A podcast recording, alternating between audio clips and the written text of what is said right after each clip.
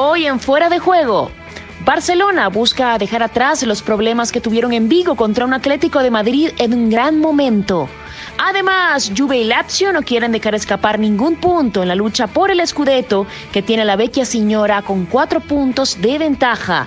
Y el Manchester United sigue luchando por puestos europeos y no quedarse atrás del Wolverhampton. Con esto y mucho más, arrancamos fuera de juego.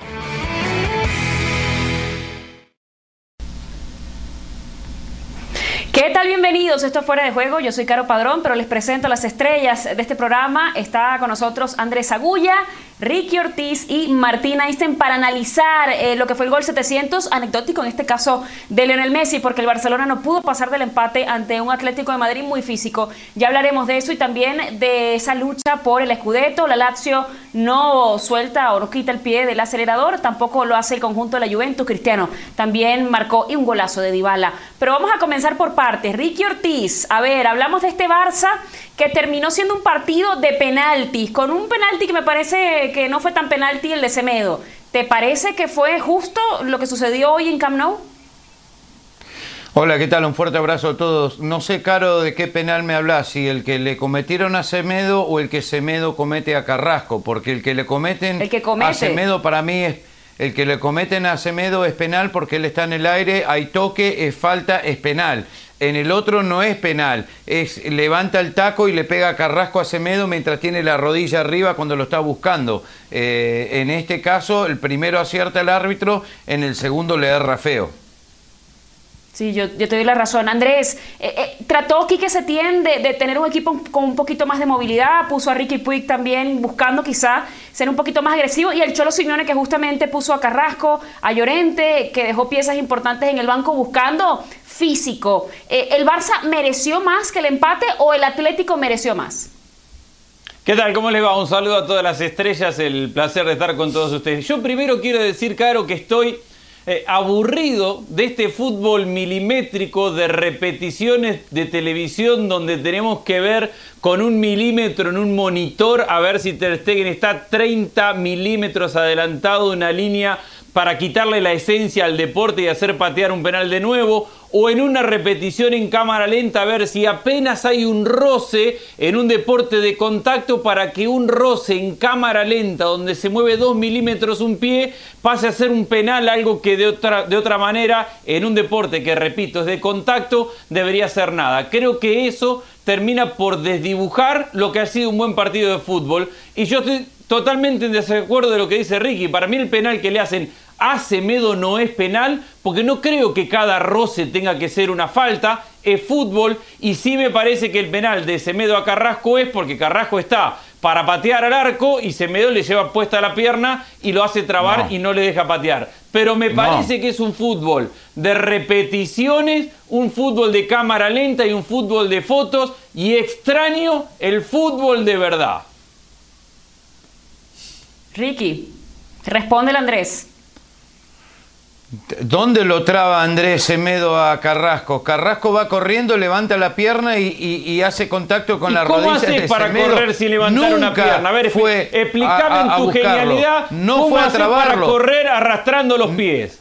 No metió la pierna, iba corriendo, tenía la rodilla en el aire. Carrasco levantó el, taco y le pegó en la rodilla. Que corra? Pero, ¿cómo, ves el partido? Los pies? ¿Dónde lo viste al partido? Y el otro, eh, Semedo, está en el aire, en el contacto mínimo, pierde el equilibrio y cae. Exagere o no exagere en la caída. Eso es contacto, eso es penal. Acá, en la China, en, Marte, eso es penal. Lo vi me extraña, y pensé que me había perdido de algo. Y que los milímetros, y pensé que le habían quebrado una pierna por cómo cayó Semedo. Y después un milímetro, un milímetro. que apenas le rozaron los cordones del botín y dije, ¿cómo se cayó tanto? Semedo está débil. No durmió No importa, si hay contacto, hay contacto. No importa si se mira, si cae fuerte, si cae despacio. Vos que defendés a Chiellini, la defensa italiana. muchísimo, ¿cómo lo viste tú? No, a ver, a mí me gustaría eh, disentir con Andrés y con Ricardo, porque me parece ah, que, lo que de lo que tenemos que hablar esta noche no es de la polémica del penal, de no el penal. tenemos que hablar de, lo que ha entregado, primero, un gran partido de fútbol. Por un lado, el Atlético de Madrid, que tuvo una medular espectacular, a, un Saúl estratosférico, a un Tomás increíble, a un Carrasco que recordó el mejor Carrasco, el de la primera etapa del Cholo Simeone, a un Barcelona que jugó bien, pero que se dejó la liga en el Camp Nou porque le falta eh, que estén finos los hombres que suelen definir. Leo está. Martín, dijiste se dejó la liga. te, voy a, interrumpir rápidamente. Martín, dijiste se dejó la liga. ¿Para ti está sentenciado esto ya? No, no, no está sentenciada, pero a ver, el, Barça no la deja acá. De alguna manera se aleja mucho más y habrá que ver en, un par de horas eh, cómo juega el, Madrid. Dice, pero evidentemente los partidos que tiene que ganar el Barcelona para ser contendiente de la liga son estos es ganarle equipos que pueden llegar a ser candidatos, equipos fuertes. No le gana al Sevilla, no gana en Vigo, no gana el Camp Nou, digo, va dando pasitos hacia el precipicio. Y luego eh, hablemos de la alineación de Quique Setién, una alineación muy política. Eh, parecía que se habían dado la mano y que en un juego de tech, ¿se acuerdan este juego de estrategia militar? Bueno, habían definido quién poner, a quién no tocar. Eh, no hace cambios Setién. Y el último cambio que hace es ridículo. es un desaire tremendo un campeón del mundo y un futbolista de los galones de Antoine, de Antoine Griezmann. Esté o no bien, porque en ese equipo hoy en día no hay nadie bien.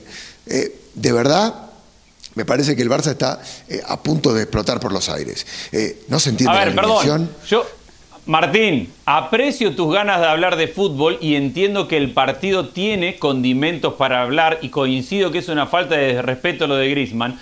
Pero cuando un partido está tan condicionado en su desarrollo y en su resultado por decisiones arbitrales, es inevitable hablar que un penal se patea de nuevo porque un arquero tiene dos centímetros adelantado un pie. Es inevitable hablar de un árbitro cuando después de ver en, repetición vemos que un pequeño roce a Semedo termina siendo penal. ¿Cómo sacás? estas decisiones para hablar de fútbol si el fútbol está condicionado por el resultado de lo que está pasando de un árbitro. Mira, yo estoy de acuerdo con vos. A mí me parece que a mí, a mí no me gusta este fútbol. Ahora, tenemos que hablar de, digo, este es un, análisis más generalista. Tenemos que hablar de lo que está pasando en el fútbol actual, de cómo lo han transformado, de si nos gusta, si no nos gusta. A mí tampoco me gusta. Me parece que el fútbol no tiene que ver con eso, que tiene que ver con, con, discutir el error, con debatir, con decisiones que son eh, acertadas o no, pero con no, con no desnaturalizar lo que es lo que está pasando. Pero eh, tenemos que centrarnos en el partido esta noche. Eh, yo te digo, ese es otro debate, porque es el mismo debate de Mallorca, el mismo debate de lo que ayer pasó en la Liga está pasando también en, otros, en otros países. Pero que afecta al desarrollo del partido, claramente, sí, Pero, no de este partido, de todos los partidos. ¿No viste lo que pasó bueno, pero en, este tiene un impacto, unas horas pero en este tiene un impacto gigantesco. Señores, pero más allá, Ricky, en, todos los partidos se equivocan, no hablemos de eso. Ricky, más allá de esta polémica arbitral, de lo que ha sucedido a ver, vamos, a, vamos a, movernos un poquito de tema, porque si no estamos hablando del arbitraje todo el programa. Eh, Ricky, el tema, por ejemplo, de sacar que se tiene un 4-4-2 para tratar de, darle un poquito de velocidad al equipo, cuando le habíamos criticado justamente que le faltaba quizás ese ritmo al que está acostumbrado el Barça.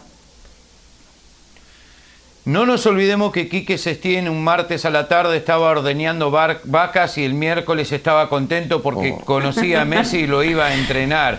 Quique Setién venía de dirigir al Betis. La mayoría de mis compañeros en fuera de juego dijeron Valverde out y que Setién era un tipo de la línea de Cruyff del tiki-taka. Yo le dije que están todos locos, que no podés dirigir a Joaquín como otro estrella y después ir a dirigir a Messi sin nunca haber ganado nada. Esto es crónica de una muerte anunciada. Todo lo que ha hecho Quique Setién desde que llegó al Barcelona fue un error porque no tiene ni idea ni tiene la espalda de cómo dirigir a este equipo.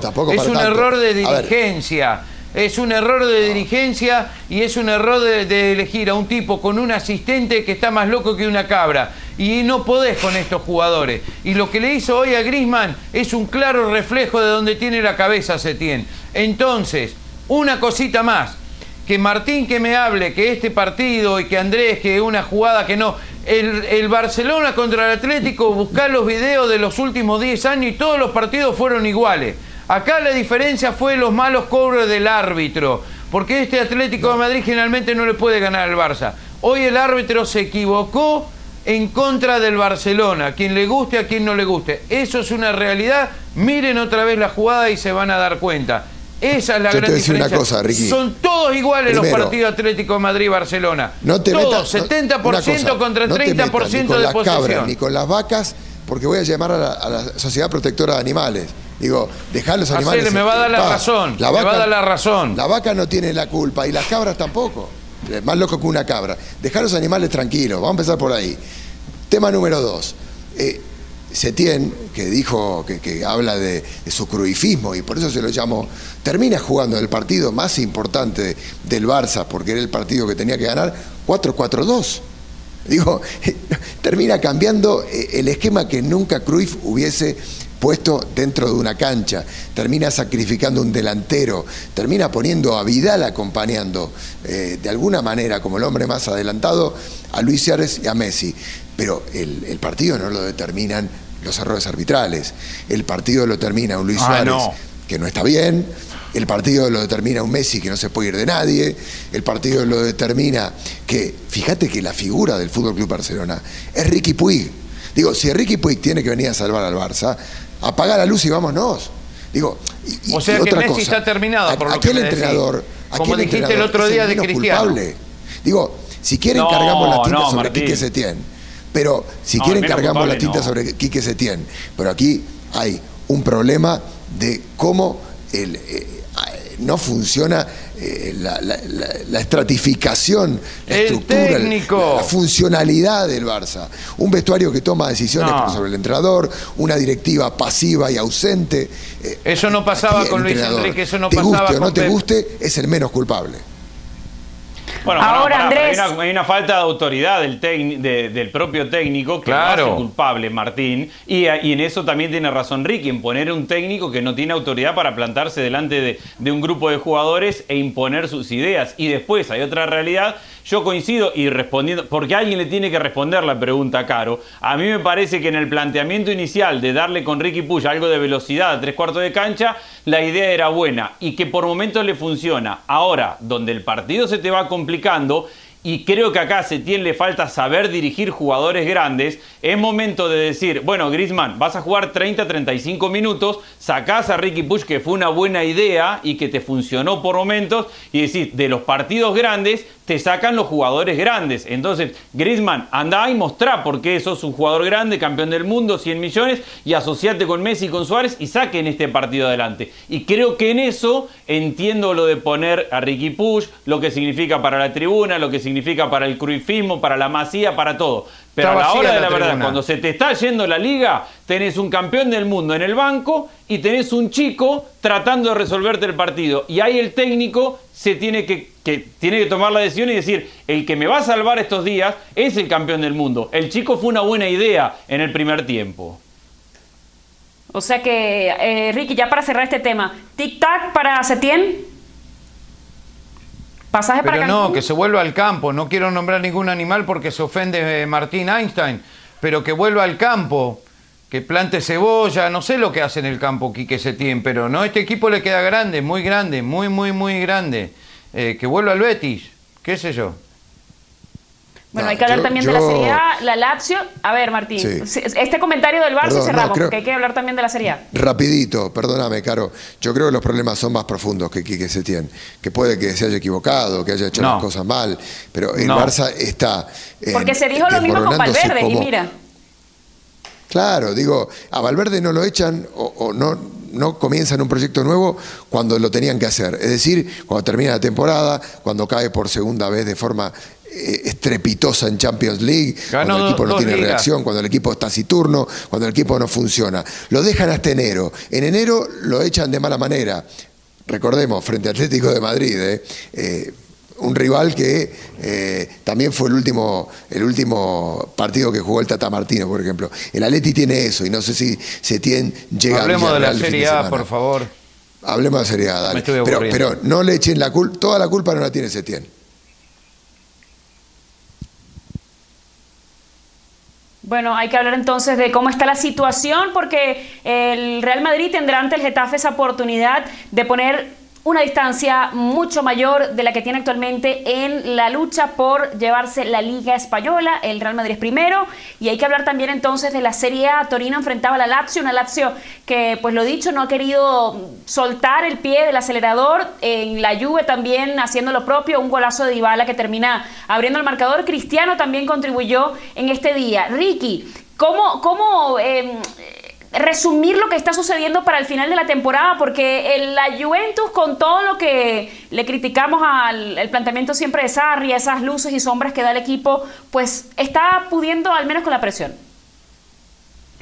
El Sarri Ball no aparece, el equipo no juega como él quiere, no es la misma Juventus de antes, pero le alcanza para poder ganar la Serie A no va a perder partidos de ahora hasta el final, lo cual la Lazio sí los puede perder. La Juve tiene un equipo mucho más profundo, tiene que sumarle a Cristiano Ronaldo y ha encontrado el tridente con Douglas Costas, Dybala y Cristiano, que jueguen o no jueguen a Sarri Volte van a hacer goles. Esta Juventus va rumbo a su noveno título, no hay nadie quien lo pueda parar. El tema es que tiene que mejorar el Inter y eventualmente tiene que mejorar el Milan. Lo de la Lazio ha sido extraordinario, pero a nadie le extraña si es que la Juve, que yo digo va a salir campeón, que la Lazio termine segundo. Y no se extrañe que no termine tercero detrás del Inter, porque ya tuvo algunas lesiones y ahora el equipo está sufriendo, mientras que la Juve también ha tenido muchas lesiones y no sufre tanto como la Lazio. Entonces, eh, para mí no hay forma, eh, hay una estadística que demuestra que ya tiene un 82% de probabilidades de salir campeón,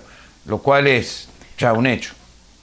A ver, yo coincido con que la Juve lo más probable que sea campeón, pero tampoco podemos ahora salir a hablar de, de, este momento de la Juve, de personalidad de plantel, cuando viene de jugar con tres de los peores equipos que hay en Italia. Hoy le gana a un Genoa que está casi en zona de descenso y que juega un fútbol paupérrimo. El partido anterior se lo ganó al Leche, que también es de los peores equipos en Italia. Entonces, decir que la Juventus está afianzando por ganarle a dos de los peores equipos en la Serie A me parece un error. Yo sí creo que este equipo puede perder puntos. De hecho, le toca jugar todavía contra la Lazio, que ya le ganó dos veces este año, le toca jugar contra el Atalanta, que es uno de los mejores equipos y, más difíciles, y que ya le ha ganado a la Juventus también. Entonces yo no entiendo y coincido con que la Juve es el principal candidato a ganar el título, pero no creo que ya lo tenga hecho. Yo creo que hay un camino por recorrer y donde la Juve puede y va a tropezar. No creo, no veo a la Juve ganando todos los puntos de acá hasta el final.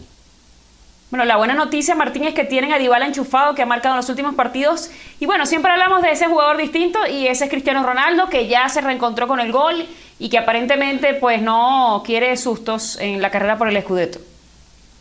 Sí, a mí me llama muchísimo la atención la gente que, llega a dudar de Paulo Dybala, porque es un futbolista que siempre aparece con calidad.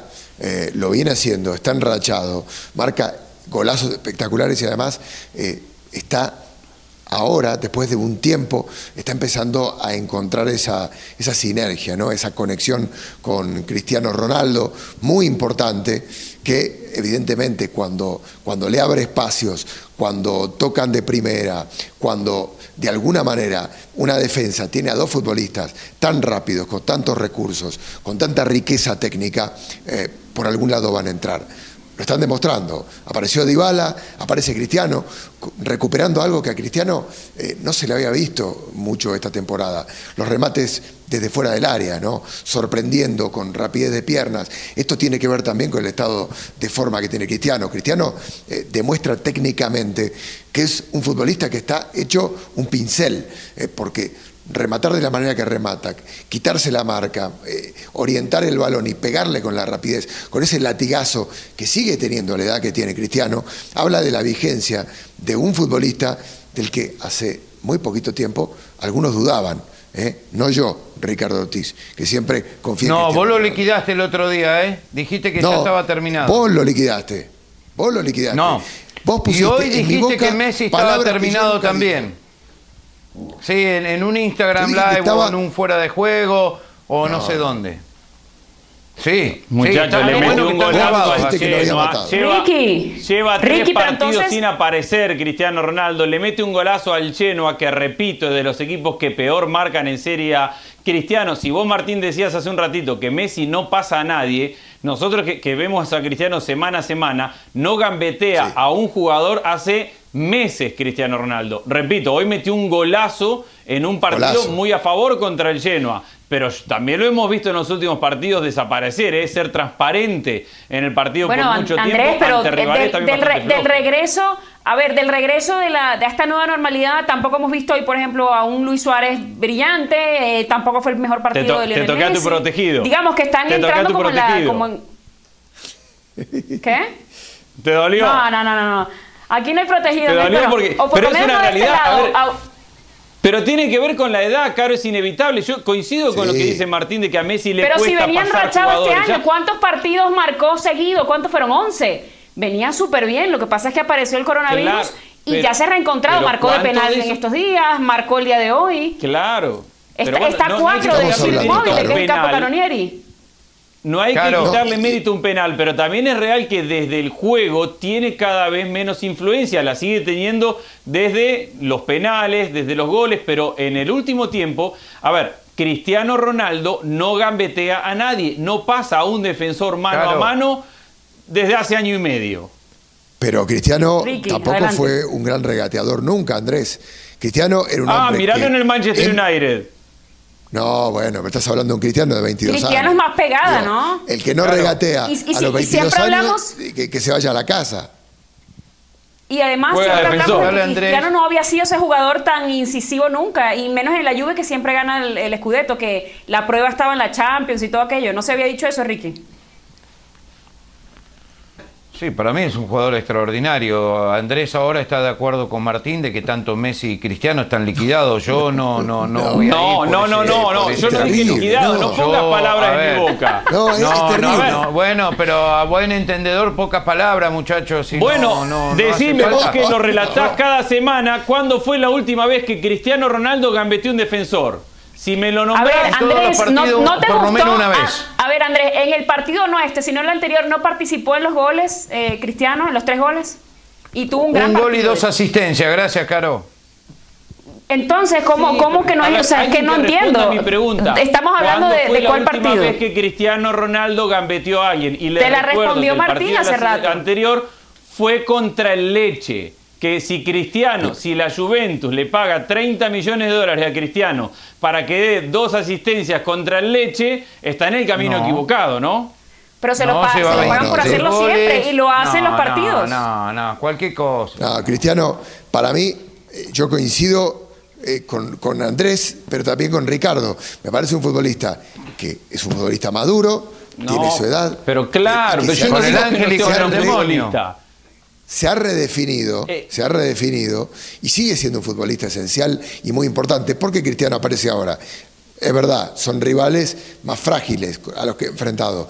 Pero también, hablabas de la delantera. No hay rival frágil en Italia. Espacios. Douglas Costa y Paulo Dybala trabajan para que Cristiano, cuando se le vienen dos centrales, pueda un central tener que cubrir otro sector de la cancha. Y allí puede rematar y puede marcar el gol porque tiene esas asistencias, porque tiene esas ayudas.